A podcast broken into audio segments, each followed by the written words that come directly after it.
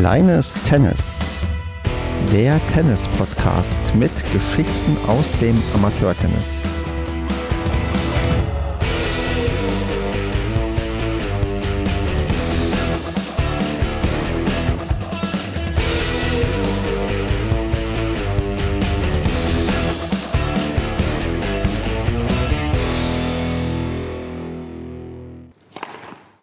Kleines Tennis, Staffel Nummer 2, Episode 18. Mein Name ist Stefan. Wir nehmen auf am 23. August 2021 und wenn ich wir sage, meine ich den Joe, den ich ganz herzlich begrüße. Hallo Stefan. Ja, wunderbar, dass du heute mit dabei bist, dass wir miteinander sprechen, nachdem du, glaube ich, über ein Jahr auf meiner Warteliste quasi standest. Ähm, kommt es endlich zustande, endlich können wir mal miteinander reden. Bevor ich aber jetzt hier weiter große Worte zur Vorstellung verliere, mach das doch am besten selbst. Sag doch mal, bei welchem Verein spielst du, in welcher Altersklasse bist du unterwegs, gerne natürlich auch das richtige Alter und was ist deine aktuelle Leistungsklasse? Ja, ähm, ich heiße Joe, äh, bin seit wenigen Tagen 34 Jahre alt ähm, Spiele seit ungefähr vier Jahren Tennis und mache das äh, im Münsterland, äh, in Rheine, im äh, schönen Elte, also die Sportgemeinschaft Elte ist mein Verein. Und ja, da aktuell bei den Herren 30. Und jetzt für noch die Leistungsklasse. Ähm, das ist aktuell, ich habe nochmal nachgeschaut gestern, 19,8.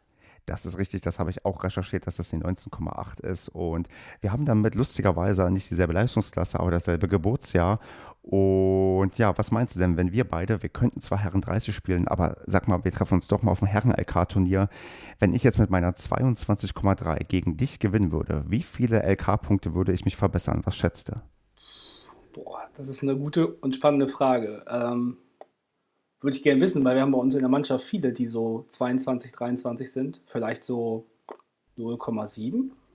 Es ist tatsächlich 1,201 und das hat mich extrem erstaunt, zeigt aber auch noch, wie wenig man Gefühl hat für dieses neue LK-System. Und jetzt umgekehrt, was würde denn passieren, wenn du wahrscheinlich auch das, was passieren würde, gegen mich gewinnen würdest? Und wie viel würdest du dich denn verbessern? Ah, also dann ist es ja wahrscheinlich deutlich weniger, vielleicht so äh, ich tippe mal auf 0,3. Nahe dran, es sind 0,221. Ach, das lohnt sich ja nicht. es lohnt sich immer gegen dich ja. zu spielen. ja, das sowieso. Aber äh, das zeigt auf jeden Fall, dass äh, es sich für dich von der LK her ja, deutlich mehr rentieren würde, wenn du mich vom Platz fegst. Genau, und ob ich das irgendwie hinbekomme oder nicht, das versuchen wir mal im Verlauf des, ja, der Aufnahme aufzunehmen, vielleicht äh, oder herauszufinden. Vielleicht verstehe ich dann, ob ich das ähm, kann oder nicht. Also vielleicht wird mir das dann klar.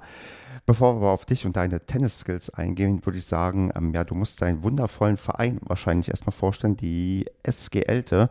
Und ich unterstelle mal, das S steht für Sport. Genau, ähm, also es, äh, SG heißt Sportgemeinschaft und äh, ja, wie gesagt, Elte ist ein, ein kleines Dorf im Münsterland, äh, ein Vorort von Rheine und äh, zweieinhalbtausend Einwohner ungefähr.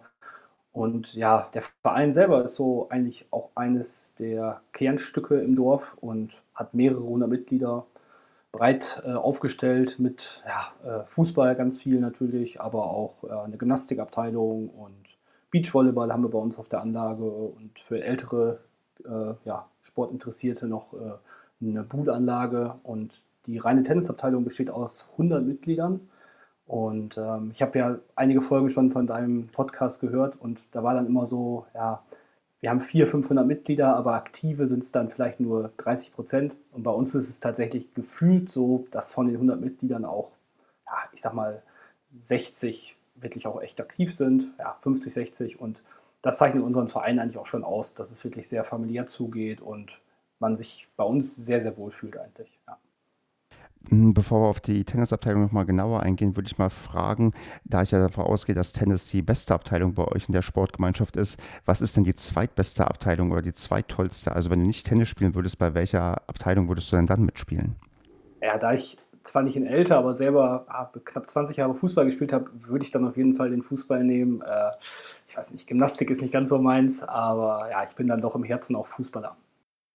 Das äh, hätte ich jetzt fast sogar ja, vermutet, weil du ja schon angedeutet hast, dass du noch nicht so lange Tennis spielst und da bestimmt eine Sportart davor betrieben wurde. Aber wie das genau gekommen ist, das frage ich gleich nochmal, denn wir müssen erstmal noch so ein bisschen was zu eurer Tennisabteilung herausfinden. Du hast schon gesagt, ihr habt circa 100 Mitglieder ähm, und auch die Anzahl, wie viele auch wirklich aktiv dabei sind. Wie sieht es denn bei so einer doch recht kleinen Mitgliederanzahl aus? Hast du ja gerade schon selbst bemerkt, mit der Jugendarbeit und mit den Jugendlichen. Seid ihr da einigermaßen gut ausgestattet oder ist es dann wirklich so, dass die meisten ja, Kinder und Jugendlichen in der Gegend oder bei euch da im, im Dorf beim Fußball landen und nicht für den Tennis zu begeistern sind? Ja, das ist tatsächlich so. Äh, also so ehrlich muss man sein. Wir haben schon eher den Fokus auf äh, also Seniorensport, sprich Erwachsenen. Ähm, haben so ein paar Jugendliche, hauptsächlich dann von ähm, aktiven Eltern, die dann ihre Kids mitbringen. Ähm, ja, unsere Anlage ist zwar auch offen, wir haben ein bisschen Jugendtraining, aber der Schwerpunkt liegt ehrlich gesagt schon bei den Erwachsenen. Ähm, wir haben eine sehr engagierte Jugendwertin, die macht das erst seit kurzem, versucht natürlich mehr und mehr auch äh, ranzuführen, die Leute, aber bei zweieinhalbtausend Einwohnern ist das natürlich auch ein bisschen eingeschränkt. Ne? Ja. Die, die engagierte Jugendwartin, wie habt ihr die rekrutiert? Ist die einfach eine Mutter von jemandem, der da auch in der, in den, ja, bei den Kindern spielt oder konnte der die irgendwie anders überzeugen? Ich würde jetzt sagen, äh, in so einem kleinen Verein ist, wenn man nicht schnell genug äh, wegrennt, ist man dran. Ne? Nein, äh, die ist tatsächlich selber aktive Spielerin, auch noch relativ frisch dabei und hat äh, ja, sehr viel Herzblut auch am Dorf und im Verein und ist da, wie gesagt, sehr engagiert. Von daher ja, versucht sie da ihr Bestes. Die hat quasi das ähm, freiwillig so gemacht, weil sie darauf Lust hatte, weil ich frage halt nur so neugierig, weil das eventuell eine Position ist, die ähm, ja bei uns ähm, schwerer zu besetzen ist und mich natürlich dann interessiert, äh, wie das vielleicht andere geschafft haben, jemanden zu überzeugen. Ja, ah, könnte ich dir gerne mal irgendwie äh, vielleicht nochmal äh, ihre Nummer geben, wenn sie das möchte. Da kannst du dir ein paar Tipps holen, weil ich glaube, so, ähm, ja, sie ist da, glaube ich, auch noch in der Findungsphase. Ähm, wir haben auch ein, ein paar äh, Trainer, die auch Jugendtraining geben, aber alles nicht so auf Mannschaft basiert, sondern eher so in kleinen Grüppchen. Und ich weiß, dass die regelmäßig zu Schulen fahren und äh, da versuchen auch Kindern Schnuppertrainings und so anzubieten. Aber da braucht man, glaube ich, schon echt eine, ja, eine hohe Motivation, um so ein Amt so zu bekleiden. Ne? Mhm. Wie, wie ist das sonst so bei euch im Vorstand? Also wie viele Leute seid ihr und kriegt ihr das auch ganz gut besetzt? Weil ja das Problem mit einer kleinen Mitgliederanzahl da einen Vorstand üppig zu besetzen, das ja, wirst du ja wahrscheinlich auch kennen. Mhm. Ja, also tatsächlich sind wir ein recht engagierter Vorstand, ähm, der, ja, also ich sag mal, wir haben jetzt keine 30 Posten bei uns, das, äh, dann würde ja jeder im Verein quasi eine Funktion haben, aber wir haben zwei Platzwerte, wir haben äh, ja, eine Pressewertin, äh, wir haben einen Vorstand, einen zweiten Vorstand und äh, ich bin selber Breitensportwart bei uns, das heißt so für die ganzen Randaufgaben irgendwie auch mit, mit an Bord. Und genau, eine Sportwertin haben wir auch noch. Also es ist bunt gemischt bei uns, irgendwie bringt sich auch jeder ein. Äh, ist jetzt nicht so starr nach Kompetenzen geordnet, sondern wenn was ansteht, dann haben wir eigentlich immer genug Leute, die sich auch echt äh, ja, einbringen. Also das ist echt, läuft echt gut bei uns ja, wie es wahrscheinlich in so einem kleinen Verein sein muss, da muss jeder irgendwie mit anpacken, jeder mithelfen und dann funktioniert das auch tendenziell dann gut, wenn man da auch die richtigen Leute um sich herum hat. Ja, das würde ich auch so sehen. Hm, wie viele Mannschaften habt ihr denn bei euch gemeldet? Hast du das so ungefähr im Kopf? Ich meine, als Breitensportwart hast du da vielleicht manchmal einen Blick drauf oder sogar konkret immer einen Blick drauf. Ähm, ja. ja, also habe ich ganz gut sogar aktuell, weil so viele sind es ja dann doch nicht. Also äh, wir haben ähm, sehr gute Herren 50. Ich glaube, die spielt Verbandsliga. Äh, eine zweite Herren 50, die jetzt mit Corona ja, aktuell nicht gemeldet ist, aber wenn es dann hoffentlich nächsten Sommer wieder besser wird, ähm, sich wieder melden möchte. Mhm. Dann haben wir eine Herrenmannschaft mit ja, einer Menge Spieler so zwischen 18 und 25. Ähm, ja, unsere Herren 30, wir sind alle so zwischen 30 und 36. Ähm, eine Damenmannschaft, die Bezirksliga spielt und eine zweite Dame, die jetzt ganz neu dabei ist, die halt in der untersten Liga angefangen ist, aber ich glaube auch aufgestiegen ist schon. Also die auch sehr, sehr gut dabei ist. Und eine Jugendmannschaft habt ihr auch gemeldet oder ist da nichts aktuell vorhanden? Ich glaube aktuell nicht, weil auch das ist, äh, ich glaube, hast du in einer anderen Folge auch schon mal drüber gesprochen, da hat Corona uns auch viel kaputt gemacht, weil dann natürlich einige auch erstmal sich zurückgezogen haben und ähm, ich glaube aktuell nicht, nee. Okay. Und ähm, Damenmannschaften hast du jetzt ähm, zwei aufgezählt, die dann allgemeine Damen sind. Ähm, wie ist das da? Ist da quasi auch dann das Altersspektrum von ähm, ganz, ganz jung bis ähm, ja, ganz, ganz alt oder bündelt sich das irgendwie auch, dass das ja quasi in Anführungsstrichen ähm, das, das natürliche Alter ist, wo die Leute in der Damenmannschaft spielen? Ja, also da auch definitiv bunt gemischt. das, äh, ich sage das immer so ein bisschen aus Spaß, aber ich glaube, da ist schon was dran. Äh, unsere Damenmannschaft, also die erste Damen, das sind eigentlich äh, ja, sehr gute Freundinnen. Also da ist auch nicht viel mit, jetzt spiele ich mal ein Jahr woanders oder ja, ich setze mal aus. Ähm, die sind alle sehr gut miteinander befreundet. Ähm, ich finde immer ein guter Indikator ist, die gewinnen gefühlt jedes Doppel. Also wenn ich mir dann so ein Spiel von denen angucke, denke ich immer, wow, ihr seid aber echt äh, gut aufeinander abgestimmt und da können wir Herren 30 noch viel von lernen, auch wenn wir miteinander befreundet sind. Aber ähm, ja, die Damen, äh, um deine Frage zu beantworten, die äh, sind echt gut aufgestellt und haben da ähm, ja, wirklich äh, einen guten Verband. Sehr cool. Dann musst du mir jetzt natürlich noch verraten, weil das hast du mir, glaube ich, noch nicht erzählt, wie es mit der Platzsituation aussieht. Also wie viele Plätze habt ihr und was macht ihr beim ja, immer näher kommenden Herbst und Winter, wenn es dann halt zu kalt wird, um draußen zu spielen? Ja, ähm, also tatsächlich haben wir vier Plätze idyllisch gelegen, wie man sich das so im äh, Dorf im Münsterland vorstellt. Äh, die Terrasse ist noch ein bisschen erhöht. Man kann wunderbar im Sonnenuntergang auf die, die vier Ascheplätze ähm, schauen. Haben zwei ähm, wirklich tolle Platzwarte, die, äh, ah, die gefühlt äh, mehr auf der Anlage sind als in ihrem eigenen Garten und wirklich super viel für unsere Plätze machen. Das ist echt cool. Ähm, Genau, und um die Anlage herum sind halt auch alle anderen Sachen. Also das Beachvolleyballfeld ist da direkt nebenan, die Sporthalle und so weiter. Was uns leider fehlt, ist die, die Tennishalle. Hat es mal gegeben, wurde dann aus Kostengründen irgendwann geschlossen. Ich glaube, da wird jetzt Paintball gespielt, wenn ich es richtig auf dem Schirm habe. Genau, ja. Das heißt, wenn wir einen Platz kriegen in der Halle, müssen wir mal äh, in die nächstgrößere Stadt fahren. Äh, haben wir aber auch eigentlich, ja, kriegen wir auch ganz gut hin, dann im Winter eine, einen festen Platz zu reservieren. Ne? Aber spielt ihr dann im Winter quasi keine Medenspiele oder wie ist das bei euch?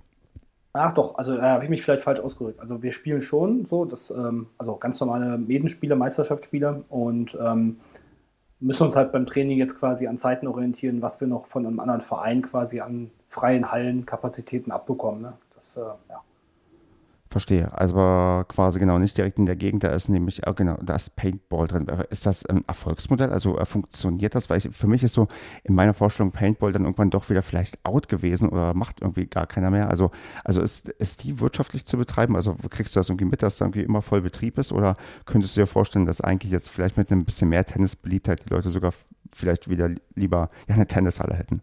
Ja, also ich glaube, die Halle ist tatsächlich so alt, dass die auf ist. Also da kann man jetzt nicht sagen, wir spannen mal Netze rein und fangen wieder an Tennis zu spielen. Die hat quasi so ihre besten Jahre hinter sich und ja, ich glaube, Millionär wird er damit nicht, aber äh, ich glaube, so für Junggesellenabschiede und so ist das ganz beliebt. Und so aus der Umgebung hört man auch öfter, ach, hier in Elte habe ich früher schon mal gespielt, äh, aber da ist ja jetzt Paintball drin und also ist schon bekannt in der Umgebung, aber jetzt nicht so, dass man sagt, da äh, kommen aus ganz NRW äh, Autos vorgefahren. Ne?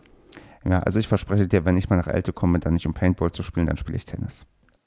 Ja, das hört sich sehr gut an. Das ist auch schöner, die Anlage.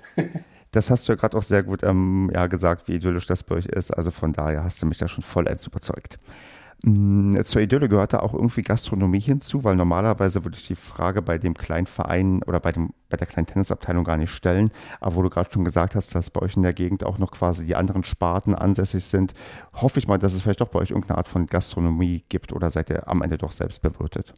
Ja, wir sind selbst bewirtet. Ähm, ja, das läuft ganz gut. Man hat einen Kühlschrank, wo man dann eben Zettel ausfüllt oder das abgezogen wird am Ende des Monats und ähm, ich glaube, eine Gastro wird sich tatsächlich nicht lohnen. Das, äh, dafür sind wir zu klein. Ja. Tja, so ist das dann halt. Wie, wie ist das denn für dich, wenn du dann mal bei anderen Vereinen zu Gast bist, also bei euch in der Gegend? Wo gibt es denn die beste Gastronomie, wo du quasi immer gerne hinfährst, wo du sagst, Mensch, das ist immer ein ganz cooles Punkt äh, oder Medenspiel, wo es halt irgendwie mal Spaß macht? Gibt es da so einen, einen, Geheimtipp oder einen guten Tipp für, ja, für den äh, Bezirk oder den Verband, in dem du ja, dich rumtreibst? Ja, also ich meine, ich spiele ja jetzt noch nicht so lange, das heißt, meine, meine Erfahrungen mit anderen Anlagen beschränken sich ja jetzt so auf ja, vier Jahre. Ähm, aber wir haben hier ein Derby Nachbardorf und da fand ich es ganz charmant, dass bei Spielen immer ähm, die Leute aus den anderen Mannschaften quasi für die Bedienung zuständig sind. Das heißt, äh, das geht dann eine Reihe um und man hat immer einen sehr guten Service dabei, ohne jetzt eine, eine, eine Gastronomie oder ein Restaurant dabei zu haben. Das sorgt dann wohl, wie ich gehört habe, oft dafür, dass die Abende recht lang werden nach den Spielen. Ja, das wäre jetzt auch mein erster Gedanke gewesen, dass natürlich, wenn man da mit anderen Leuten auch mehr zu tun hat und so, dass man da auch ähm, besser ins Gespräch kommt, sich besser kennenlernt und ja, quasi Begegnungen schafft, die man sonst nicht so schaffen würde. Ja, kann man vielleicht vermuten, dass das da nicht ganz uneigennützig ist. Ne? äh, wie heißt der Verein? War, du kannst ja nennen, weil du hast ihn ja empfohlen, du ist ja nichts Negatives. Also, ja, ja, das ist auch kein Geheimnis. Ne? Also es ist äh, Grün-Weiß-Mesum. Äh, jetzt muss ich gucken, dass ich es nicht falsch gesagt habe. Ich glaube, sie heißen Grün-Weiß-Mesum. Also das Nachbardorf, wenn man so will. Und äh, ja, die sind auch größer. Ich glaube auch, dass die mit der Jugendabteilung äh, ja, sehr viel machen und vermutlich auch den einen oder anderen aus Elte dann schon in Meso beim Tennis abgeworben haben. Zumindest was die Jugend angeht. Also wäre das so tatsächlich quasi der, der, der erste Konkurrenzverein bei euch in der Gegend, wo es darum geht, dass ja, dass man, ja, dass, dass das problematisch sein könnte, dass man sich immer quasi Spieler wegnehmen könnte, wenn man darauf genau ausgelegt wäre. Ja, das stimmt. Aber Konkurrenz gibt es bei uns ja nicht. Es gibt ja nur äh, Freunde und Mitbewunderer. Genau, richtig, ja. Wir Tennisfreunde und Kollegen, wir haben uns ja alle eigentlich lieb. Genau. Ja, ich würde dann mal ähm, ganz geschmeidig zum Karrieremodus übergehen, außer du musst noch unbedingt was zur SGL da sagen, was ich noch nicht erfragt habe. Äh, nee, können wir gerne machen. Perfekt. Dann, du hast es ja schon gesagt, dass du seit vier Jahren Tennis spielst und ja, damit hast du so ziemlich, glaube ich, dann angefangen, als ich wieder angefangen habe. Von daher, wie bist du denn dazu gekommen? Warum hast du dich denn dann wahrscheinlich im Jahr 2017 entschieden, mit dem Tennis wieder anzufangen? Ja, nicht wieder anzufangen, sondern überhaupt erst anzufangen? Ja, das ist tatsächlich so. Ich hatte früher höchstens mal im Urlaub einen Schläger in der Hand, war halt immer leidenschaftlicher Fußballer. Und ähm, jetzt muss man dazu sagen, dass ähm, wir Herren 30 halt äh, zu einem Großteil äh, Ehemänner oder Lebenspartner der ähm, Damenmannschaft äh, sind. Und irgendwann haben wir halt da mal gesessen bei dem Spiel, haben uns das angeguckt, äh, ein Bier in der Hand gehabt und haben gesagt, ey, ganz ehrlich, das können wir ja auch. Und ja, dann hat das der Vorsitzende wohl gehört und hat gesagt, ja, bevor ihr hier eine große Klappe habt, äh, dann melde ich euch mal als Mannschaft an. Dann könnt ihr mal gucken, ob ihr wirklich so gut seid. Ja, und jetzt sind wir im vierten Jahr, ne? So schnell geht das manchmal. Sehr schön. Wie groß waren die Gruppe, mit der ihr da gesessen habt und die dann quasi kollektiv eingetreten sind und sich für den Tennissport entschieden haben? Ja, das, also es waren am Anfang, also ich muss auch dazu sagen, ich war da ganz am Anfang gar nicht bei. Äh, ich war auch zugezogen bin, aber das hat sich dann so nach den ersten Trainingseinheiten ergeben, dass wir mit vier, fünf Leuten angefangen sind und ja, mittlerweile sind es auch wohl ja, sieben, acht, neun und nicht mehr nur äh, Ehemänner und Partner, sondern auch von außerhalb noch welche dazugekommen, so erweiterter Freundeskreis ja, aber die Geschichte ähm, kann man natürlich immer noch schön erzählen, weil es irgendwie ein toller Aufhänger ist. Ne? Klar. Ähm, du warst aber, wenn ich richtig das verstanden habe, Ehepartner von einer Dame, die bereits gespielt hat. Ja, genau. Ja, ja. Also das, äh, meine Frau ist äh, ja schon sehr, sehr lange äh, aktiv und war natürlich für mich auch ein, ein, großes Glück, weil sie mir tatsächlich gerade am Anfang sehr viel beigebracht hat und mich äh, ja immer wieder ermutigt hat, dran zu bleiben. Und das war schon toll. Ja. Warum hat sie es nicht geschafft, dich früher zu überzeugen? Ähm, ja, gute Frage. Ich glaube, vorher war ich wirklich noch vom Fußball besessen, ne? wie das so ist, wenn man äh, was sehr, sehr lange macht, ähm, hat man so ein bisschen vielleicht auch den Blick nach links und rechts irgendwie aufgegeben und hat ein bisschen gedauert, bis ich dann auch die Leidenschaft zum Tennis entdeckt habe. Aber ja, ist ein cooler Sport, ne? Wie lange hast du denn Fußball vorher gespielt? Also von welchem Alter denn? Äh, von wann hast du angefangen und wann hast du quasi aufgehört? Und vor allem, warum hast du aufgehört? Was dann so ein Zwangsaufhören, weil der Körper quasi irgendwann gesagt hat, nee, Fußball ist jetzt inzwischen doch zu hart? Oder war das dann schon die bewusste Entscheidung, dass es langsam ja ähm, gut ist mit dem, ja, mit dem Sport, den ich finde, den, wie ich finde, man ganz gut zuschauen kann, aber ich selbst komplett unfähig bin, diesen zu betreiben? Ja, also das würde ich mal unterschreiben. Ich war jetzt auch kein besonders talentierter Fußballer. Ne? Es war immer wirklich Kreisliga-Niveau und ähm, da ist es dann tatsächlich so, dass man oft mit sehr viel äh, Blessuren und Schmerzen sonntagsabends vom Platz geht. Und also ich habe so ungefähr 20 Jahre Fußball gespielt mit Unterbrechung zwischendurch mal ein bisschen. Hm. Und irgendwann habe ich mir gedacht, jetzt, jetzt ist es auch gut gewesen. Jetzt waren es dann doch äh, genug Jahre, die du dann drei, viermal die Woche äh, auf dem Fußballplatz verbracht hast. Und das Schöne ist einfach, dass man Tennis halt sehr flexibel gestalten kann. Ne? Das heißt, man kann auch mal für sich oder mit einem, mit einem Mannschaftspartner irgendwie sonntags morgens mal eine Stunde spielen. Und das ist beim Fußball schwierig, da fehlen dann oft zehn andere Leute. Ja, das ist richtig. Man braucht da etwas mehr Organisationsaufwand, auch von der Logistik irgendwie einen, einen Platz irgendwie zu finden, wo man spielen kann. Das stimmt schon. War das aber dann ein fließender Übergang, dass du quasi mit Fußball aufgehört hast und dann bist du quasi ja drei Tage später das erste Mal auf dem Tennisplatz gewesen oder wie lange hast du auch, sagen wir mal, eine Bewegungspause gemacht?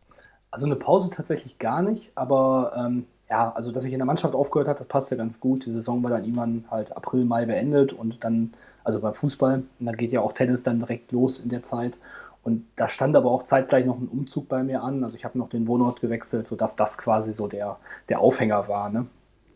Ja. Sodass du dann quasi Frühjahr, Sommer 2017 dann richtig losgelegt hast. Genau, ja, also so richtig, genau. Vorher mal reingeschnuppert natürlich, aber dann, dass ich würde, dass ich sagen würde, jetzt spiele ich richtig Tennis, jetzt bin ich Tennisspieler, war dann tatsächlich so im Frühjahr 2017. Und wie bist du dann, also wie war so der Start für dich? Weil was ich ja jetzt inzwischen auch gelernt habe und herausgefunden habe, ist, dass Leute, die vom Fußball kommen, ein wahnsinnig gutes Ballgefühl haben und dann doch sehr, sehr schnell auch quasi auf dem Tennisplatz unter Umständen klarkommen.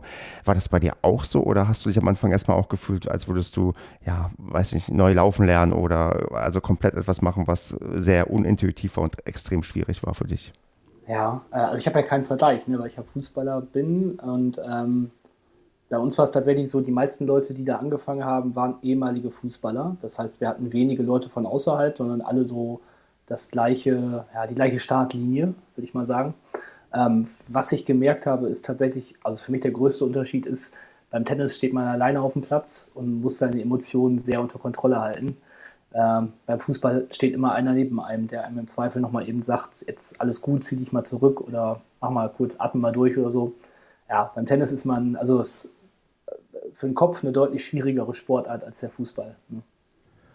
Und war das die Hauptherausforderung oder hast du sehr, sehr schnell quasi Vor- und Rückhand gelernt und das auch sehr schnell irgendwie so für dich die Technik ähm, entwickelt und gefunden, dass das erstmal auch ähm, nach Tennis aussah? Weil es gibt ja Leute, die stellst auf den Tennisplatz und da zähle ich mich vielleicht sogar dazu, das sieht am Anfang nicht sehr schön aus und mit der Zeit wird das erst gut. Also wie lange hat es denn gedauert, dass du für dich auch sagen konntest, ja, wie ich jetzt spiele, das fühlt sich zumindest auch nach Tennis an und nicht so, als würde ich quasi den Schläger das erste Mal in der Hand halten. Ja, ja da habe ich, glaube ich, deine Frage gerade nicht ganz hundertprozentig richtig verstanden. Sorry. Kein Ding. Ähm, also, ähm, das, ja, das ist so ein fließender Prozess. Ne? Gerade am Anfang hat man, hat man ja, freut man sich über jeden Ball, der da mal ein bisschen mit Tempo drüber geht. Und aktuell würde ich sagen, weiß ich ungefähr, was ich machen muss, damit die Bälle gut kommen. Ähm, aber ich bin natürlich weit, noch ganz weit von den Leuten entfernt, die es von, von klein auf machen. Also ich glaube, wenn man da nicht regelmäßig Training nimmt, und da muss ich zu meiner Schande gestehen, so oft richtig professionelles Training mit einem Trainer mache ich leider nicht, ähm, dann wird es wahrscheinlich immer auf einem gewissen Niveau bleiben. Das heißt, so die ganz äh, guten Jungs, die du so die letzten Wochen und Monate teilweise ja auch schon bei dir zu Gast hattest, die werden wahrscheinlich immer äh, gegen mich als Sieger vom Platz gehen. Ja. ja, wie, wie kommt es, dass du, sagen wir mal, dann spielfreudiger bist und weniger Training nimmst? Also ist es auch dann so die, die Lustfrage oder macht es einfach, ja, einfach genau mehr Spaß, mit den Leuten irgendwie zu zocken? Weil, also gut, natürlich macht das in der Regel mehr Spaß, aber kannst du erklären, also warum du das auch quasi gar nicht so richtig angehst? Also warum es dann doch lieber jetzt so auf diesem Level bleibt? Also reicht dir quasi auch vielleicht auch einfach dein, dein Vermögen, was du jetzt hast an ja, Fähigkeiten? Ach nee, im Gegenteil. Ne? Also ich möchte mich schon richtig gerne verbessern und also ich trainiere schon viel, aber halt nicht so, dass ich jetzt jede Woche zweimal mit dem Trainer auf dem Platz stehe. Ne? Also äh, es ist schon so, dass ich eigentlich jede Möglichkeit, die ich kriege, irgendwie auch gerne wahrnehme, um ja, mein Spiel zu verbessern und ich versuche es auch möglichst breit zu streuen, wenn wir uns jetzt irgendwie in der Mannschaft verabreden, dass ich gegen jeden mal spiele, um zu erkennen, wer vielleicht ja, da besser ist oder wer da seine Stärken hat und so. Also da habe ich schon irgendwie eine gewisse Leidenschaft für. Ähm, ja, aber so dieses wirklich, was man halt vom Fußball auch kennt, dass man immer einen Trainer mit am Platz hat, ähm, das haben wir leider bei uns in der Mannschaft nicht, aber ist auch okay, weil letztendlich geht bei uns wirklich so der, der Hauptgrund, dass man sich als Freunde irgendwie regelmäßig trifft und zusammen spielt. Und was dann halt nicht das offizielle Mannschaftstraining ist, das nehme ich mir halt für mich dann so raus, wo ich dann wirklich versuche, mich zu verbessern. Ja. Mhm. Ich meine, und sonst das Spielen darf man ja auch nicht unterschätzen. Das ist ja auch wichtig, dass man nicht nur den Schlag übt, sondern auch den Schlag dann anwendet bei, ja, bei diversen ähm, Situationen, wenn man in einem ja, Spiel ist, wo man auch zählt und wo es dann irgendwie mehr geht, als nur den Ball irgendwie in irgendeinen bestimmten Sektor des ja, gegnerischen Feldes irgendwie zu platzieren. Also von daher macht das ja auch immer Sinn, auch das, sagen wir mal, gelernt oder was man kann, auch immer wieder anzuwenden und zu gucken, dass es auch im Spiel funktioniert. Ja, ja, da hast du recht, das stimmt. Und ich glaube auch sogar, ähm, man selber merkt dann vielleicht auch gar nicht, nicht mal, wann man sich jetzt tatsächlich verbessert hat. Also ich glaube, da muss man vielleicht zwischendurch mal von Außenstehenden mal eine Meinung bekommen, dass die sagen, ach guck mal, deine Vorhand habe ich jetzt ein halbes Jahr gar nicht mehr gesehen, das ist ja schon viel besser geworden. So. Äh, ich glaube, man selber geht jetzt nicht jede Woche vom Platz und denkt sich, wow, jetzt waren aber drei Schläge besser als letzte Woche. Ne? Nee, ich weiß richtig. Nicht, wie, das, wie dir das geht. Also. Hm, was ist denn so deine, deine, deine Stärke auf dem Tennisplatz? Was kannst du denn besonders gut? Gibt es da irgendwas, was du, was du jetzt all deinen ähm, zukünftigen Gegnern schon verraten möchtest, die das irgendwann noch hören könnten? Auf gar keinen Fall. Nein, Quatsch. Also ähm, ich glaube tatsächlich, also ich bin Rechtshänder, aber ganz ungewöhnlicherweise liegt mir die Rückhand äh, besser als die Vorhand. Ähm, den meisten bei uns ist es ja so, man fühlt sich mit der Vorhand wohler, aber bei mir ist es tatsächlich andersrum. Irgendwie, ich, ich spiele eine beidhändige Rückhand und irgendwie habe ich da von Anfang an eine gute Sicherheit drin gehabt und mache damit mittlerweile auch eigentlich so meine, meine Punkte. Genau, und das würde ich, wenn man das überhaupt so bezeichnen kann, als einer meiner Stärken bezeichnen. Ja, und du weißt, wenn man nach Stärken fragt, interessieren dann auch die Schwächen. Von daher, was liegt dir da nicht so? Was ist denn für dich so das Ding, wo man dich jetzt auf jeden Fall festnageln sollte? Ja, also wenn ich so an ganz frisch an das Spiel, an, meinem, an mein Medenspiel von gestern denke, würde ich sagen, es ist der zweite Aufschlag, ähm, der immer wieder ein schönes Geschenk für den Gegenüber ist weil er äh, so viele Doppelfehler produziert oder weil er einfach nur auf Sicherheit irgendwie reingebracht ist und eine Einladung ist, dir den Ball um die Ohren zu feuern? Ja, genau so. Also ja, so, ja genau so kann man das sagen. Also zweiteres, es ist, eine, es ist ein schönes Geschenk für jeden, der weiß, wie er eine, wie er eine Vorhand mit äh, Dampf zurückspielt. Ja, ich, freut sich ich kenne dieses Problem sehr gut, denn ich habe das auch. Also mein zweiter Aufschlag ist auch nicht unbedingt das, was man ja irgendwie als ja, Aufschlag äh, bezeichnen sollte, weil er auch nur sehr ja, vorsichtig reingezittert ist. Wie gehst du damit um? Also ich habe für mich inzwischen so ja quasi erstmal die Strategie entwickelt, ehe ich am zweiten Aufschlag arbeite, bringe ich einfach die Quote beim ersten Aufschlag hoch und mache dafür quasi ja weniger Vollgas. Also nimm da doch deutlich das Tempo raus, also nicht deutlich, aber schon etwas mehr das Tempo raus und konzentriere mich mehr, damit auch die Quote hoch ist, damit ich gar nicht so auf den Verlegenheit komme, den zweiten zu bringen. Und wenn ich den zweiten dann doch bringen muss, dann ja gut, dann bringe ich ihn halt nicht mit mehr Risiko, sondern halt so, wie er halt gespielt wird und hoffe, irgendwie den Ball nur zurückbringen zu können. Ist das bei dir ähnlich oder wie gehst du halt mit der Schwäche des zweiten Aufschlags dann konkret im Spiel um? Ja, ja, also ziemlich exakt so, dass ich halt versuche, möglichst viele erste Aufschläge reinzubringen und danach ein paar kmh weniger halt reinzuschießen. Ne? Also dann vielleicht den zweiten noch so platziert, dass man dann eher die schwache Seite vom Gegner anspielt, dass man, ja, bei den meisten ist es ja doch dann so zu erkennen, dass die eine, eine Lieblingsseite haben, dass man dann beim zweiten versucht, äh, den, den Ball so zu platzieren, dass er dann vielleicht nicht noch äh, auf, die, auf die Lieblingsseite geht. Ne? Mhm.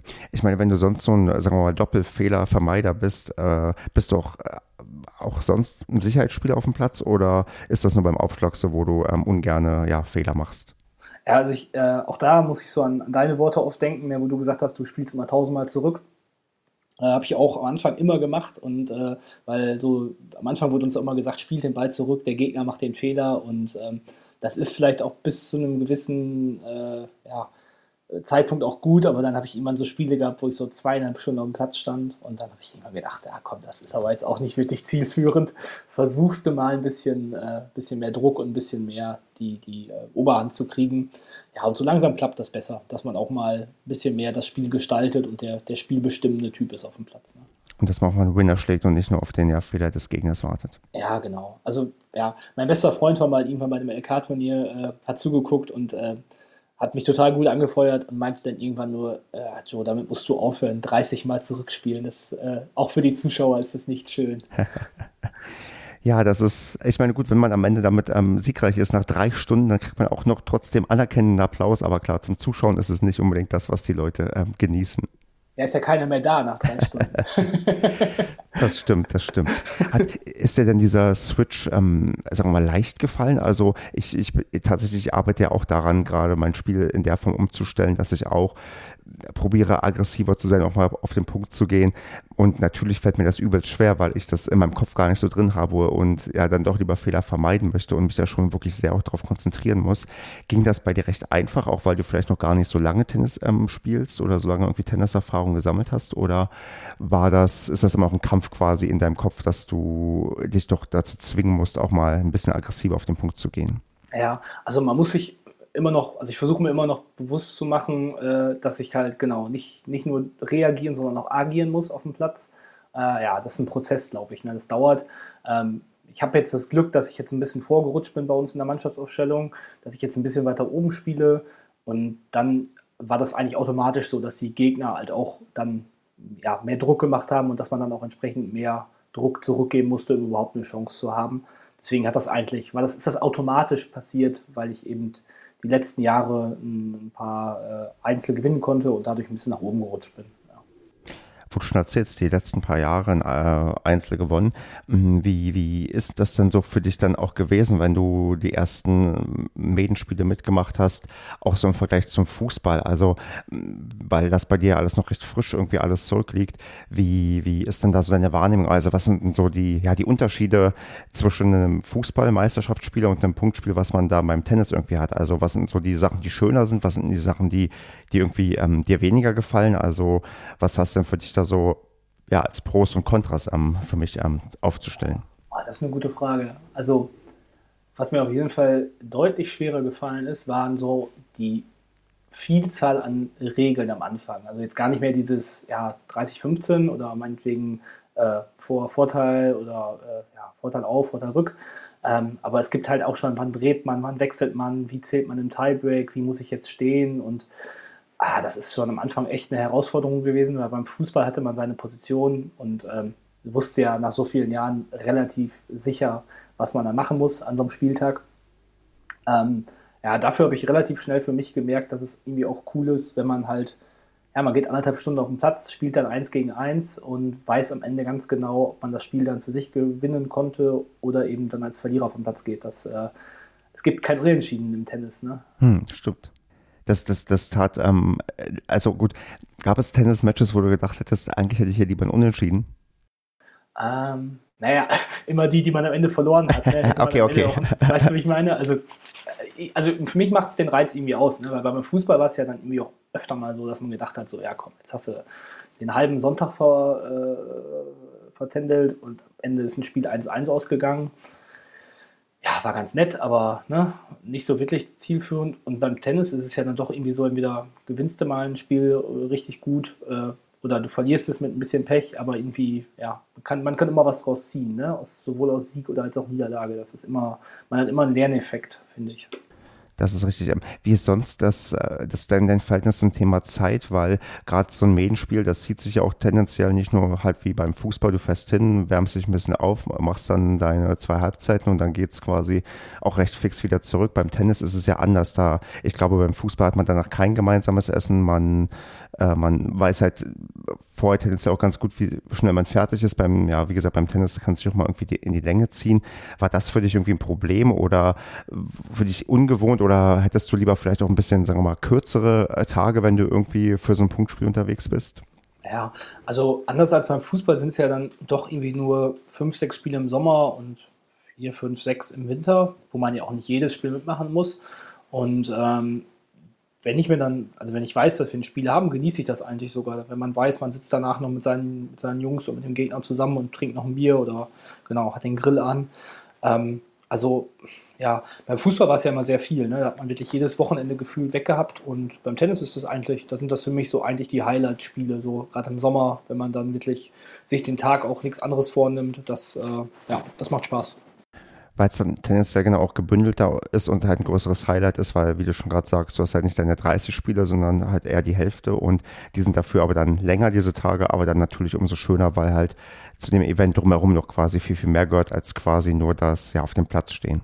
Genau, ja, und ähm, da kommen wir wieder ganz am Anfang zu dem Thema so ähm, äh, Familien, äh, äh familiäres Umfeld. Also wenn bei uns ein Heimspiel ist äh, von den Herren 30, dann sind ja von den anderen Mannschaften eigentlich mindestens immer ja, ein, zwei, drei Leute mindestens da aus jeder Mannschaft, die dann auch, wenn sie Zeit haben zum Zugucken dabei sind oder ähm, ja, das ist eigentlich wirklich dann schön, weil man dann auch äh, reihum nicht nur das Spiel im Kopf hat, sondern auch wirklich diese, diese Atmosphäre genießen kann. Ja, super. Das ist es. Das äh, fällt mir auch immer wieder auf beim, beim Tennis, dass man halt auf dieser Anlage dann immer noch ganz viele vertraute andere Gesichter sieht.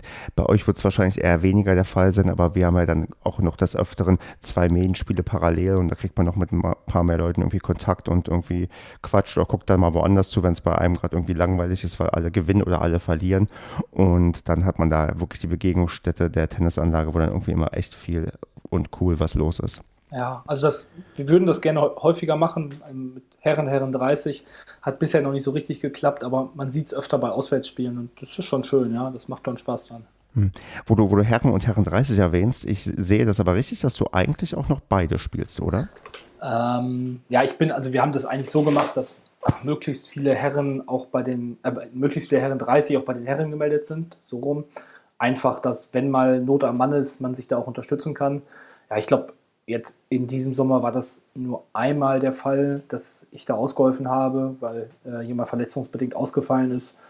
Ja, das macht dann auch Spaß, ist auch wohl schön. Ähm, genau, sind andere Spiele, merkt man schon, ob man jetzt gegen einen 19-Jährigen oder einen 35-Jährigen spielt. Irgendwie ähm, hat das immer was von, man spielt gegen seinen kleinen Bruder. äh, weißt du, was ich meine, hoffentlich? Ne? Äh, aber äh, ich spiele beides gerne. Aber ich muss insgesamt sagen, ich fühle mich bei den Herren 30 irgendwie wohler, weil man dann doch eher so, ja, die gleichen Themen hat, die gleichen ähm, Interessen und man ist dann mehr auf einer Wellenlänge oft. Also war das die letzten Jahre, weil du hast, äh, wie ich sehe, in vielen Jahren doch sehr, sehr viel Herren gespielt, dieses Jahr vielleicht mal ausgenommen. Das ist eher so ein ja, Übergang gewesen und jetzt ist wirklich für dich auch der Hauptfokus Herren 30, weil du da, wenn ich das richtig auch jetzt schon rausgehört habe, auch Mannschaftsführer bist. Äh, genau, ja. Also wir hatten die ersten zwei Jahre noch nicht so viele Leute, da hatten wir dann nur eine Herrenmannschaft und irgendwann, wo wir dann mehr wurden, haben wir dann noch eine Herren 30 dazu gemacht und da, da ist auch mein Fokus dann drauf, ganz klar, genau. Als Mannschaftsführer, ähm, ja, unter Corona-Bedingungen ja aktuell nicht ganz so einfach, Spiele zu planen.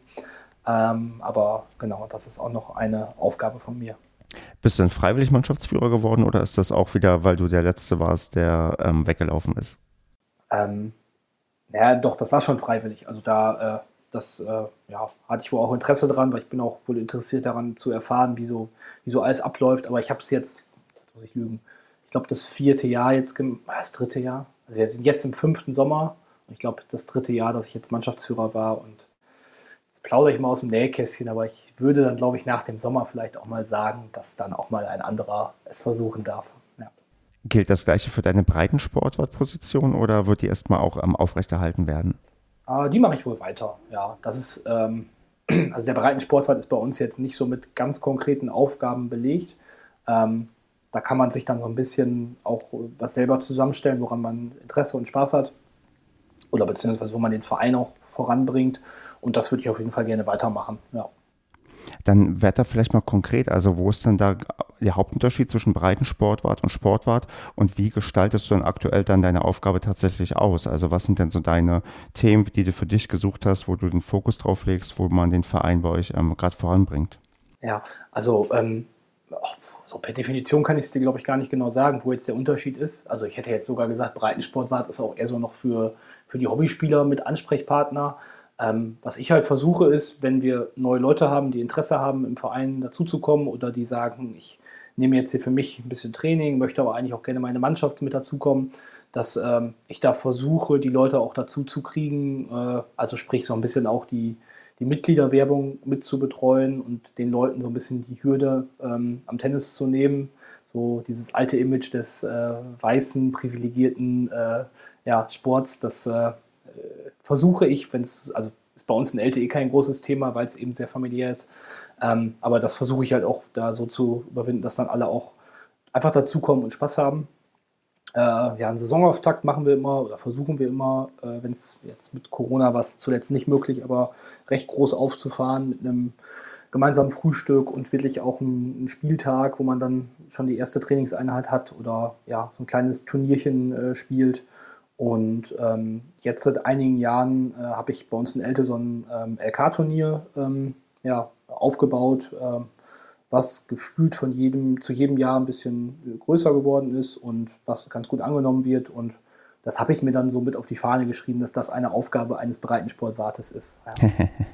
ja, darauf werden wir auch gleich nochmal äh, im Detail eingehen, weil das natürlich super spannend ist, mal zu hören, wie ja auf dem, auf dem Dorf ein LK-Turnier ausgerichtet wird und was man auch so für Probleme und Herausforderungen hat und was auch die schönen Sachen dabei sind. Aber ich sehe schon, du hast dann tatsächlich ein paar Sachen gefunden, um das voranzubringen. Gibt es denn so wirklich, hm, sagen wir mal, kreativ kreative Sachen, die du dir ja, selbst ausgedacht hast oder die du auch dann von woanders irgendwie gesehen hast, wo du gesagt hast, das ist echt eine gute Idee, die hier wirklich gut ankommt. Also Tipps, die du mir mitgeben kannst, die ich, ich bin zwar nicht Breitensportwart, aber ich bin der Sportwart bei uns, was ich bei uns mal machen könnte, was auf, auf, ja, auf was ich bisher vielleicht noch nicht gekommen bin. Ja, also das ist jetzt nicht auf meine Idee zurückzuführen, aber das haben wir machen wir seit vielen Jahren so, dass wir in den Sommerferien die Anlage halt auch für alle Kinder öffnen, dass wir sagen, der Platz ist offen, ist hier nichts versperrt, sondern die Kinder haben die Möglichkeit im Sommer dann einfach frei nach Lust und Laune Tennis zu spielen oder auch Erwachsene. Äh, in den Ferien sind es ja dann meist Kinder, aber diese sechs Wochen ist die Anlage für alle geöffnet. Ähm, einfach um die Hürde, die Eintrittshürde auch möglichst niedrig zu halten. Ähm, das ist immer ganz gut angekommen bei uns. Ja, und wenn es eben um einen Saisonauftakt geht, dass man das halt auch offen gestaltet und nicht sagt, so jetzt spielen hier nur die Herren 50 gegen die Herren 30, sondern das auch so kommuniziert und sagt, so jeder, der Interesse hat, an so einem Tag sich mal die Anlage anzuschauen oder der mal testweise einen, Schläger in die Hand nehmen möchte, der ist äh, gerne herzlich eingeladen und kann dazukommen. Und das ist in den vergangenen Jahren auch immer mal wieder ja, ganz gut angenommen worden. Wie verbreitest du diese Information? Weil Kommunikation ist ja ganz, ganz wichtig, dass die Leute das auch ja mitbekommen und auch verstehen und auch wirklich dann wahrnehmen und das dann auch machen. Äh, Gibt es da andere Tipps außer, sagen wir mal, die gängigen Social Media Kanäle und das irgendwie vielleicht über eine Lokalzeitung zu versuchen? Oder hast du da noch irgendwie eine Ergänzung, was man noch machen kann, damit die Leute auch ja verstehen, was man da für ein Angebot auch macht? Ja, also auch da sind wir wieder halt ein Dorf, ne? Da ist halt, äh, ich sag mal, Instagram hat da sicherlich nicht jeder, sondern da ist man wirklich tatsächlich noch viel mit Mund-zu-Mund-Propaganda unterwegs und spricht die Leute persönlich an oder wir haben so, eine, so, eine, so, ein, so ein Dorfblatt, was man quasi, ich glaube alle paar Wochen erscheint das, äh, wo man dann mal äh, vielleicht auch mal inseriert und sagen kann, so hier ne, gibt es so, ein, so eine Saisoneröffnung, wer kommen möchte, kann gerne kommen. Ähm, Gerade versuchen wir noch, das ist jetzt aber noch ein Randthema, wir haben eine Vereinsmeisterschaft bei uns, dass wir das ein bisschen mehr noch werden, dass da nicht nur auf dem Sonntag das Finale vor drei Leuten gespielt wird, sondern dass man da auch ein bisschen, ja, ich sag mal, auch ein Event draus macht und sagt, seht her, hier finden heute die Finalspiele statt. Ähm, ja, aber da geht eigentlich viel über persönliche Gespräche, über WhatsApp, über mal, weiß ich nicht, ein, ein kleines Blatt zu entwerfen und dann mal so ähm, ja, zu verteilen. Aber ähm, so über Social Media läuft da ehrlich gesagt nicht viel bei uns. Das ähm, erkennst du auch, wenn du vielleicht mal auf unserer Internetseite bist, dass das wirklich noch was ist, was ein bisschen stiefmütterlich behandelt wird, ähm, dass wir da auf jeden Fall noch Nachholbedarf haben. Ja, das ist wahrscheinlich aber auch eher Nachholbedarf im Sinne von, dass das praktisch ist für die Kommunikation nach ganz, ganz außen irgendwie, gerade wenn es um Kommunikation nach innen geht, wo du gerade auch das Thema angesprochen hast, Vereinsmeisterschaftsfinale, dass da auch mehr als drei Zuschauer kommen. Das muss man tatsächlich, glaube ich, eher über die Mund-zu-Mund-Propaganda bewerben, dass die Leute irgendwie auch dann im Verein Bescheid wissen und vorbeikommen. Und das, glaube ich, dann ja ein anderer Kanal ist, den man da bespielen muss und man da so seine Erfahrungen, glaube ich, macht, die ich auch aktuell so mache, wo ich merke, okay, da erreiche ich die Leute ganz gut und da erreiche ich die Leute nicht so gut. Und ich das super spannend finde, dass du mir da ein paar Infos mal oder ja, Informationen gegeben hast, wie es bei euch so abläuft. Und wenn du mir dann demnächst noch erzählst, wie euer Vereinsmeisterschaftsfinale mit 100 Zuschauern dann ausgetragen habt, dann musst du mir aber dann den Tipp verraten, wie ihr das hinbekommen habt. Ja, ich stehe sogar noch im Halbfinale, aber ich äh, spiele im Halbfinale gegen den, ich weiß nicht, 17-fachen Vereinsmeister.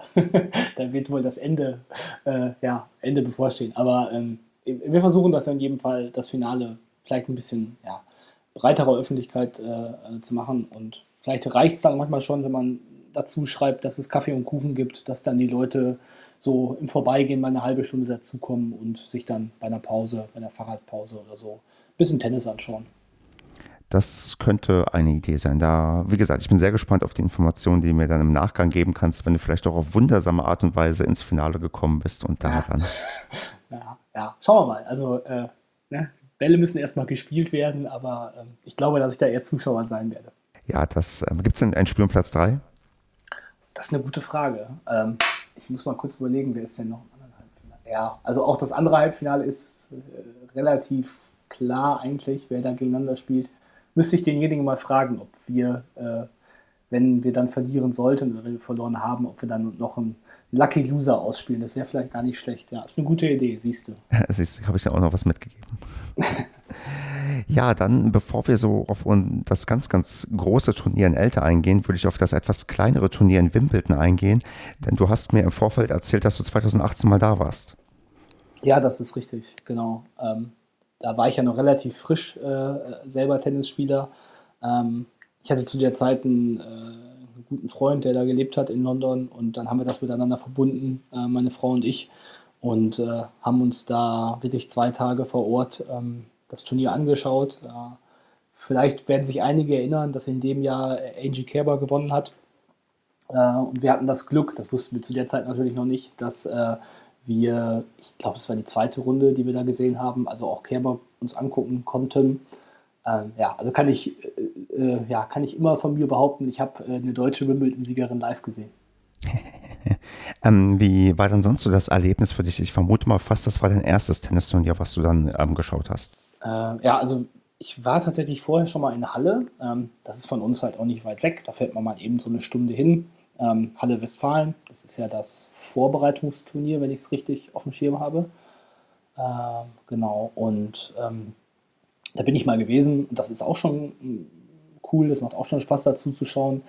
Aber man muss schon sagen, so dieses Flair von Wimbledon, also ich schwärme da heute noch von und ich bin mir auch ziemlich sicher, dass ich da nochmal hinfahren werde, ist schon irgendwie was ganz Besonderes. Also alles sehr edel, sehr gediegen, trotzdem alles so ja, fröhlich und äh, man, äh, man sagt ja oft, dass das das speziellste Tennisturnier wäre und das prestigeträchtigste. Und das kann ich auf jeden Fall nach den beiden Tagen da vor Ort bestätigen. Hast du denn diese berühmten Erdbeeren gegessen? Ja, natürlich. Allein, also allein schon fürs Foto am Ende macht man das, glaube ich. Und ähm, es gibt noch dieses ähm, Pims Cup, also das ist auch so ein traditionelles Getränk. Ich glaube, es ist ein Kräuterlikör mit, ich glaube, Ginger Ale oder sowas. Ähm, das äh, trinken die da auch wie verrückt. Äh, für schlanke 10 Pfund kann man sich da so ein Becherchen holen, aber auch das gehört dann dazu, wenn man da ist. Definitiv. Zum Thema Preis, äh, wie teuer war es dazu zu schauen, wenn du das verraten möchtest? Äh, ja, das, ähm, also wir hatten Karten für, das, äh, für den Court One, also nicht den Center Court, sondern das zweitgrößte Stadion. Und ähm, man kann dann den Tag über aber an den Außenplätzen ganz normal gucken. Äh, und ich müsste lügen, aber ich glaube, es waren 50 oder 60 Euro roundabout. Ja, also jetzt nicht auf den letzten Pfund, aber so ungefähr ist es das, was man für einen Tag bezahlen muss. Ja, okay. Ja, das wird wahrscheinlich so, ja, der, der vertretbare Rahmen irgendwie sein, wie man dann wahrscheinlich die Leute auch genug irgendwie hineinbekommt und ja, sich da vernünftig finanzieren kann. Ja, und das, ich glaube, es wird mit der, mit der Zeit halt teurer. Also sprich, wenn man natürlich ein Viertelfinale oder ein Halbfinale sehen möchte, zahlt man wahrscheinlich ein bisschen mehr, aber das war jetzt zweite Runde Hauptfeld. Da hat man sehr viel Tennis gesehen, aber auch natürlich viele Partien, wo ich jetzt ehrlich gesagt auch nicht mehr weiß. Also da kenne ich jetzt nicht mehr jedes Ergebnis. Ja, vor allem, weil die sind ja dann auch in der Regel früh äh, in der Phase des Turniers auch sehr eindeutig, weil dann immer sehr klar ist, wer irgendwie diese Spiele irgendwie gewinnt und man muss ja schon Glück haben, da vielleicht mal eine Sensation zu erleben. Aber ja, je später der Turnierverlauf, desto teurer ist es halt. Deswegen ist immer so gefühlt so wahrscheinlich so Mitte, nee, Ende der ersten Woche oder so, da wird es wahrscheinlich am besten sein zuzuschauen, weil dann bist du schon weit im Turnier vor, oder weiter im Turnier vorangeschritten und hast aber immer noch genug Auswahl, was du dir angucken kannst. Ja, ja ich glaube, das passte. Also wir hatten, glaube ich, Donnerstags, Freitags, das muss dann zweiter Tag, zweite Runde, erster Tag, dritte Runde gewesen sein. Also sowas, sowas in der Richtung. Ähm, da sieht man, kann ich nur jedem empfehlen, da sieht man sehr viel Tennis und auch schon ja, viele prominente Spieler und äh, viele tolle Duelle. Hast du auch Doppel gesehen oder nur Einzel? Mm, ja, wir haben eins gesehen. Äh, wir haben uns ehrlich gesagt schon eher auf die Einzel konzentriert. Ähm, ähm, Jack Sock, der Amerikaner, da haben wir ein gutes Doppel gesehen. Ich glaube, es war ein Mix-Doppel. Kann dir aber nicht mehr genau sagen, wer das war. Also das, aber wir haben ein bisschen Doppel geguckt, ja. Ja, ja, es ist halt auch ein ganz anderer Sport. Also gerade wenn man den auch auf Profi-Level nochmal sieht, dann denkt man auch, okay, das sieht ganz, ganz anders aus, als wir das machen und auch ganz, ganz anders aus, als die quasi im Einzel ähm, die Profis quasi spielen. Ja, vor allen Dingen ist es dann auch einfach eine deutlich andere Reaktionszeit, die die haben. Das ist, finde ich, so faszinierend, wenn man das live sieht, dass die wirklich unfassbar schnell ja, reagieren und agieren. Ähm, das ist dann bei uns, äh, ich glaube, da spreche ich für uns beide, Stefan, dann doch ein bisschen was anderes, ne? Ja, definitiv, definitiv. Ich bin ja eh so ungern am Netz, von daher ja, bin ich da mal sehr erstaunt und bewundere die Leute, die das dann so gut können und auf dem Level irgendwie da mit dabei sind. Aber ja, aus mir wird doch kein Doppelspieler mehr, glaube ich. Ja, dann würde ich mal entspannt zum großen Turnier übergehen, über was wir reden wollen, und zwar das LK-Turnier in Elte. Und ja, erzähl mir doch einfach mal die Geschichte dahinter. Wie ist dieses Turnier entstanden? Das wievielte Mal probiert ihr das zu machen und an welchem Datum findet es denn dieses Jahr statt? Ja, ähm, also ja, das hat sich so entwickelt, äh, wie sich oft solche Sachen ja entwickeln. Also ich habe äh, irgendwann, nachdem ich mit Tennis angefangen habe, auch gesehen, dass man solche Turniere spielen kann und äh, fand das zur damaligen Zeit auch witzig, da mal mitzumachen. Ich habe dann ja, zwei Turniere mit meinem besten Freund zusammen äh, äh, mitgespielt, äh, haben dann mal ja auch dadurch gemeinsame Zeit gehabt und ähm, haben uns das da angeschaut, hatten auch viel Spaß und haben dann aber relativ schnell gemerkt, boah, hier bei uns in der Umgebung gibt es sowas gar nicht. Ähm, da gab es oder gibt es die, die Stadtmeisterschaften, die dann natürlich auf einem etwas anderen Niveau stattfinden, weil da wirklich dann die, die absolute Creme de la Creme äh, der Stadt äh, auch mitspielt. Aber so ein lockeres LK-Tagesturnier gab es nicht. Und dann habe ich gesagt, lass uns das doch einfach mal versuchen, ob wir als Verein sowas auf die Beine stellen können und habe da von unserem Vorstand, von den, den Leuten, ja, sofort grünes Licht bekommen. Die haben mich da toll unterstützt mit äh, ja, jeder Menge mit Input und äh, Hilfe vor Ort und ähm, das hat sich recht schnell etabliert. Wir sind jetzt in der vierten Ausgabe, haben letztes Jahr zwei Turniere gemacht, also wir sind quasi im, im dritten Jahr in der vierten Ausgabe und ähm, ja, würde fast schon sagen, es hat sich äh, mittlerweile ein ein festes, äh, ein festes Turnier hier in der Umgebung äh, etabliert. Ähm, Teilnehmerfeld wird gefühlt immer ein bisschen größer, äh, haben sehr schnell viele Anmeldungen bekommen, sind auch schon mit den 24 Plätzen, die wir jetzt dieses Jahr haben, soweit voll. Ähm, ja, ich denke, da wird es noch ein bisschen Bewegung geben. Ein paar Nachrücker kommen vielleicht noch zum Zuge. Aber insgesamt bin ich total happy, dass das so gut angenommen wird. Ähm, wann startet ihr dieses Jahr? Achso, ähm, das ist jetzt am 5. September. Äh, jetzt weiß ich gar nicht, wann der Podcast erscheint, aber wahrscheinlich äh, noch vor dem Turnier. Ja. Genau, also Sonntag, 5. September. Ähm, ähm, genau, bei der Aufzeichnung quasi in gut zwei Wochen. Ähm, ja, das äh, ist ein Sonntag. Also auch da wieder, wer in der Nähe äh, lebt und wohnt und Lust hat, sich mal sowas anzuschauen, äh, kann gerne als Zuschauer vorbeikommen oder sich noch anmelden. Ich glaube, wer sich jetzt noch anmeldet, hat gute Chancen, noch als Nachrücker irgendwie reinzulaufen, weil oft verletzen sich ja doch nochmal leider welche, die dann ein paar Tage vorher leider absagen müssen. Genau, also aktuell seid ihr leicht überbucht, aber wie das halt so ist, da werden dann Leute noch absagen und man würde dann nachrücken, wenn man sich auf die Warteliste setzen lassen würde. Genau. Also ich würde mich auch freuen, wenn, wenn, wenn es einen Teilnehmer aus Hilden gibt, Stefan, aber äh, du hast halt doch eine recht weite Anreise, ne?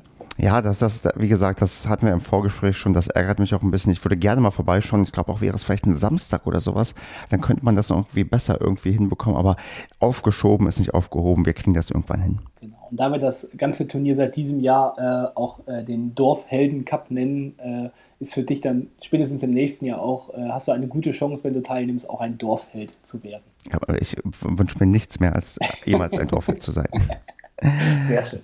Aber mh, hm, erzähl mal, wann ist denn, ihr habt jetzt das Turnier zum vierten Mal, wann ist es denn ein Erfolg? Also was sind denn die Faktoren, die für dich dann, ja, die dann am, für dich dann an diesem Sonntag, wo stattfindet, dann dich abends, äh, dass du dich in den Sessel hineinsetzt und dir, keine Ahnung, ein Bier aufmachst und sagst, ja Mensch, das war echt ein guter LK-Turniertag. Was muss da alles zusammenkommen, dass du sagst, okay, alles ist perfekt gelaufen?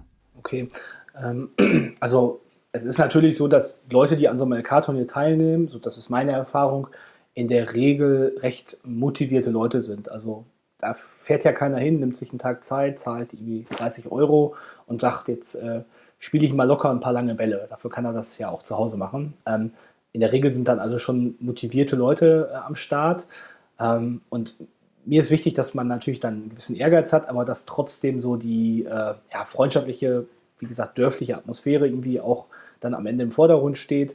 Und das passt bei uns, finde ich, bisher sehr gut. Also wir haben sehr viele Leute, die jetzt schon mehrfach dabei waren. Und um deine Frage zu beantworten, für mich war es dann ein schöner Tag, wenn, wenn die Spiele gespielt sind und man sitzt dann am Ende äh, des Tages noch mit möglichst vielen Teilnehmern von dem Turnier irgendwie auf der Terrasse zusammen, äh, trinkt dann ein, zwei oder drei Flaschen Bier und tauscht sich dann vielleicht noch über die einzelnen Ergebnisse aus. Also ich fände es ganz furchtbar, wenn die Leute nur noch kommen, ihre zwei Spiele spielen, am besten noch im, im grimmigen Gesicht äh, das Ergebnis eintragen lassen und dann wieder nach Hause fahren. Also das ist irgendwie, das, unsere Intention ist da eben eine andere. Wir wollen irgendwie schöne Spiele sehen und trotzdem irgendwie, ja, ähm, dass der Spaß im Vordergrund steht und dass die Leute nach Elte kommen, um eben einen, tollen Turniertag zu haben.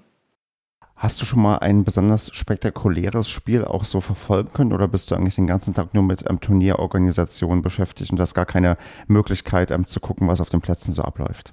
Ja, ähm, das kommt drauf an, ne? äh, würde der Jurist jetzt sagen. Äh, das, also wir haben wie gesagt vier Plätze bei uns und so, wir haben so einen kleinen Bereich eben für die Turnierleitung, zur Ball Ballausgabe und äh, zum Ergebnisse eintragen. Und da hat man schon die Möglichkeit, auf Platz 1 ganz gut mal Spiele mitzuverfolgen. Äh, da gab es letztes Jahr eine tolle Partie, das war auch ein, ein kleines Derby, Elte gegen Mesum. Äh, haben zwei, zwei super, super Tennisspieler gegeneinander gespielt. Ich glaube auch, dass das schon einstellige LKs waren. Ist ja für mich äh, weit weg von Gut und Böse, so Leute, die äh, spielen für mich ja eine andere Sportart und äh, als, als Amateur, als Hobbyspieler habe ich dann für mich gesagt, das war ein, ein tolles Spiel und ja, würde mich freuen, wenn es dieses Jahr wieder so eine Partie gibt.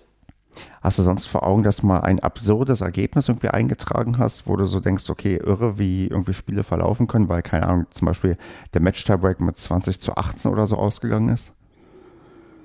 Also ich glaube, so extrem hatten wir tatsächlich noch nicht. Ich war überrascht, wie, wie teilweise, wie deutlich einige Ergebnisse waren, wenn man so, man hat ja einen Spielplan, den man dann äh, ausgelost kriegt und dann hat man ja so im Kopf, okay, wenn jetzt hier LK, weiß ich nicht, 14 gegen LK 18 spielt, das müsste ja eine relativ klare Kiste für den 14er werden.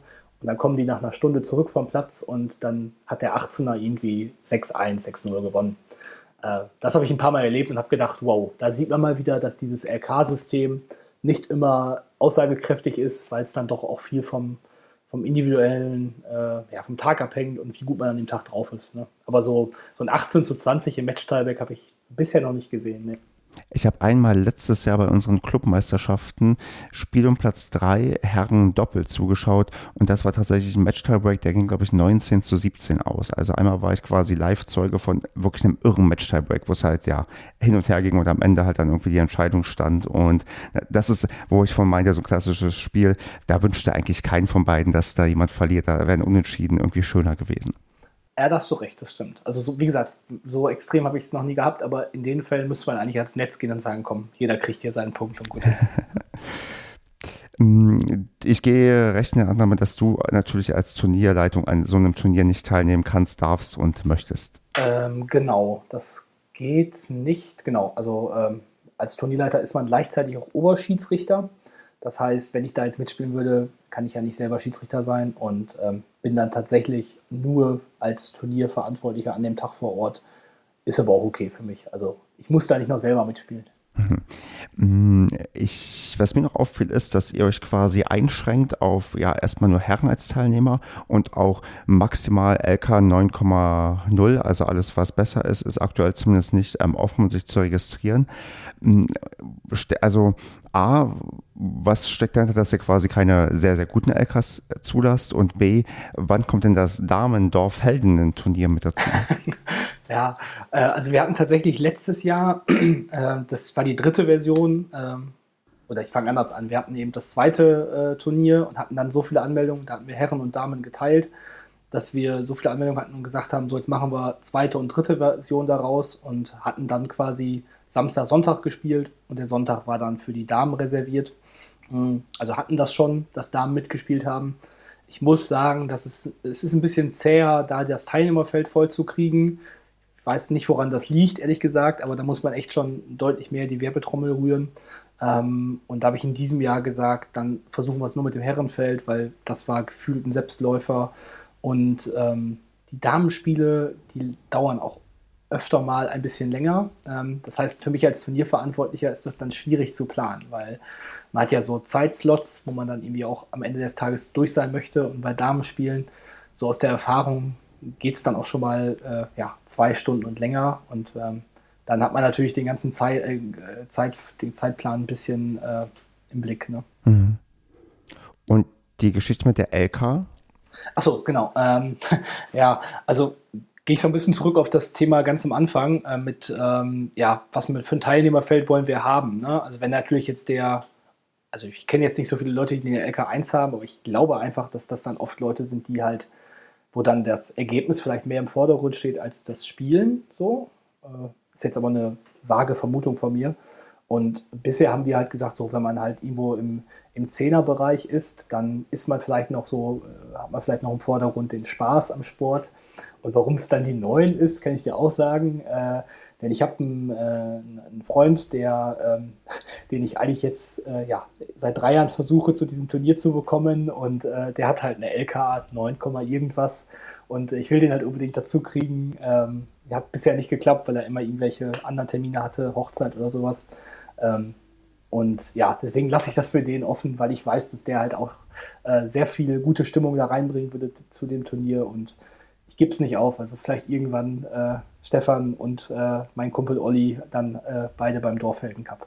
Und dann hoffentlich im Doppelformat, dann kann ich mich mit ihm gemeinsam spielen und er kann dann die Arbeit erledigen und ich ähm, sammle ein paar Punkte ein. Ja, das wäre, ja, ich äh, stelle gerne den Kontakt her. Also ich glaube, der kann das tatsächlich, also der kann beides, Grundlinie und Netz, dann äh, könnt ihr euch die Arbeit teilen. Ja, also das ist das, das Problem ist ja, wenn du, glaube ich, so deutlich auseinander bist, dass irgendwann auch die Gegner gegenüber wissen, wer von den beiden ähm, der Stärkere ist und dann vielleicht gezielt dann die andere Person anspielen. Ja, also bei ihm ist es so, er spielt so gut, dass er dich mit nach oben zieht. Das ist natürlich äh, nochmal vielleicht eine Besonderheit, äh, dass man bei dem dann, also dadurch, dass man mit ihm spielt, wird man gefühlt auch nochmal ein Stück besser. Ich meine, tatsächlich ist es, glaube ich, auch zu erwarten, wenn du jemanden hast, der dann deutlich besser ist als du, dass der viel, viel mehr Aufgaben übernimmt und ähm, du ja wahrscheinlich auch Gegner bekommst, die dann auch deutlich schlechter sind als ähm, er, aber ja, deutlich besser sind dann als ich quasi und er das dann vielleicht sogar tatsächlich kompensieren kann. Also behalten wir uns das mal im Hinterkopf, dass wir beim ja, Dorfhelden Cup Doppel irgendwann mal gemeinsam ja, spielen. Aber da musst du mir tatsächlich nochmal Input geben, weil ich habe das nur gelesen, dass es das jetzt gibt, aber ich habe es noch nirgendwo gesehen oder äh, auch noch nicht von, ähm, ja, äh, gehört, dass es durchgeführt wurde. Von daher, da äh, ja, müssen wir vielleicht noch eine Erfahrung sammeln. Aber hört sich auf jeden Fall sehr interessant an. Ich, also beim Thema Doppelturnier, da bin ich auch ähm, immer so am gucken. Also es gibt inzwischen ein paar Doppelturniere, wo man auch LK-Punkte sammeln kann und wo die Berechnung noch ein bisschen komplizierter wird, wenn ich dann zum Eingang der, der Aufnahme frage, um wie viel man sich verbessern würde. Das kann, glaube ich, kein Mensch einfach so aus dem Gefühl heraus sagen, weil das nochmal, ja, irgendwie, da wird noch ein Durchschnitt gebildet, glaube ich, von den Werten und dann entsprechend quasi kriegt man ja Punkte oben drauf gerechnet. Aber da wird es ja genau die ersten Doppelturniere geben und da mal gucken. Also ich würde gerne mal eins mitmachen, aber bisher hat sich auch noch keins so wirklich ergeben, wo ich gesagt habe, das passt oder ich habe einen passenden Doppelpartner gefunden oder wie auch immer. Aber da, glaube ich, wird hoffentlich im Verlauf des, ja, des Tennis-Podcasts hier irgendwann auch mal das vorkommen, dass wir mal über ein Doppel-LK-Turnier reden können. Ja, und sonst gucken wir, was zwischen Hilden und Elte liegt und dann treffen wir beide uns in der Mitte und dann spielen wir das erste Doppelturnier vom kleinen Tennis-Podcast. Das wäre sehr, sehr schön. Ich meine, ich bin ja so immer auf der Suche nach Leuten, mit denen man so was machen kann. Ich habe bisher nur gegen Leute gespielt, die den Tennis-Podcast irgendwie kennen oder zu Gast waren und mal mit jemandem zu spielen, das hätte auf jeden Fall etwas. Ja, vielleicht, ja, vielleicht kriegen wir es hin. Ja, das äh, müssen wir gucken. In die, wir sind ja beide in Nordrhein-Westfalen, da wird sich bestimmt was ergeben. Willst du noch was zu eurem Turnier sagen oder wollen wir elegant zum, ja, auf die Zielgerade einbiegen? Wir können gerne ja, weiter. Ich glaube, zum Turnier haben wir uns ja wunderbar ausgetauscht. Das stimmt und ich ja ähm, kann nur appellieren, dass wenn Leute in der Nähe sind, mal vorbeischauen oder sich anmelden. Die ähm, Älteraner, wenn man das so sagt, freuen sich. Ja, definitiv. Also ähm, immer anmelden, äh, ruhig mich kontaktieren bei MyBigPoint, irgendwie schauen, und sonst als Zuschauer ist man natürlich auch gerne unter den aktuellen Corona-Regelungen natürlich äh, auch herzlich willkommen bei uns. So ist es. Dann machen wir mal drei Entweder-Oder-Fragen. Punkte einstellen, bevor man Platz nimmt oder nachdem man aufsteht? Ähm, nicht direkt. Also wenn man quasi, bevor man sich hinsetzt, war die Frage. Oder? Richtig, genau. Ja, also quasi, wenn man vom Platz geht, auf, also eintragen und dann hinsetzen. Ähm, ich rede nicht vom Eintragen, also diese, diese Schieber, die man dann ja, ja, diese Punkte anzeigt. Genau. Das also, meinst du, okay. Spiel ist beendet, man, oder Spiel läuft, man hat eine, eine, Spielpause und dann stelle ich und dann setze ich mich hin und trinke was. Genau so. Das ist auch richtig so, weil es machen Leute auch teilweise anders. Die stellen den erst ein, wenn sie den Platz wieder verlassen. Ja, wichtig ist, äh, dass nicht der eine vorher stellt und der andere nachher. Da hat man vier Spiele gemacht. Richtig.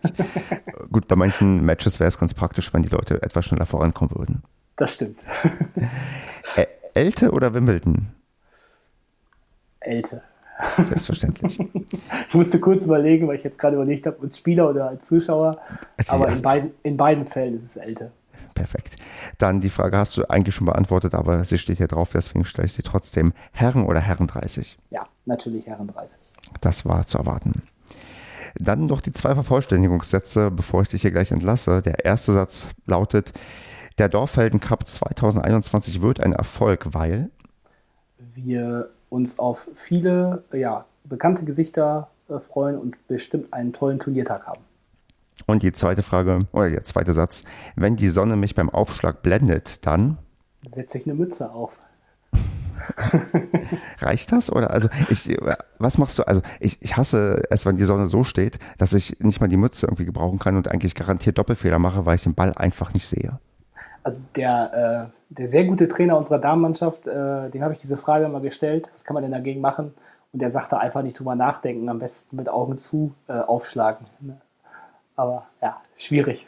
Ich vermute, das ist ähm, auf andere LK-Regionen gemünzt, weil wenn ich mit Augen zu versuche aufzuschlagen, ich glaube, das sieht dann noch schlimmer aus als ohnehin schon. ja, wahrscheinlich ist das so, ja. Aber ja, ich glaube, Mütze und viel mehr kann man da wahrscheinlich ein bisschen anders hinstellen oder so. Aber ja, da äh, äh, müssen wir neue Erfahrungen sammeln. Das tun wir dann. Gut, Joe. Gibt es noch etwas, was du in dem ja, großen, kleinen Tennis-Podcast sagen wolltest, was bisher noch nie in einem Tennis-Podcast gesagt wurde, oder was du unbedingt noch loswerden möchtest? Äh, ich glaube nicht. Ich glaube, wir haben sehr viel gesagt und ich möchte mich auch nochmal herzlich für die äh, Einladung bedanken und äh, finde immer noch, dass das ein tolles Format ist, äh, kleines Tennis. Super Idee und ich hoffe, dass du noch lange dabei bleibst und viele, viele interessante Gäste einlädst. Dann vielen, vielen Dank ähm, dafür. Die Gäste, die sich interessant finden, können sich nach wie vor natürlich gerne bei mir melden, damit hier weiter so tolle Gespräche zustande kommen. Wir sind ja inzwischen bei über 40 angekommen. Und ja, dann bedanke ich mich auch ganz recht herzlich bei dir, dass du hier zu Gast warst und ja, wünsche dann ganz, ganz viel Erfolg bei dem anstehenden Turnier. Und dann müssen wir mal gucken, wo und wie wir uns mal in NRW treffen können, um mit oder gegeneinander zu spielen. Und ja, bis dahin eine gute Zeit und bis zum nächsten Mal. Perfekt, so machen wir es. Ciao. Ciao.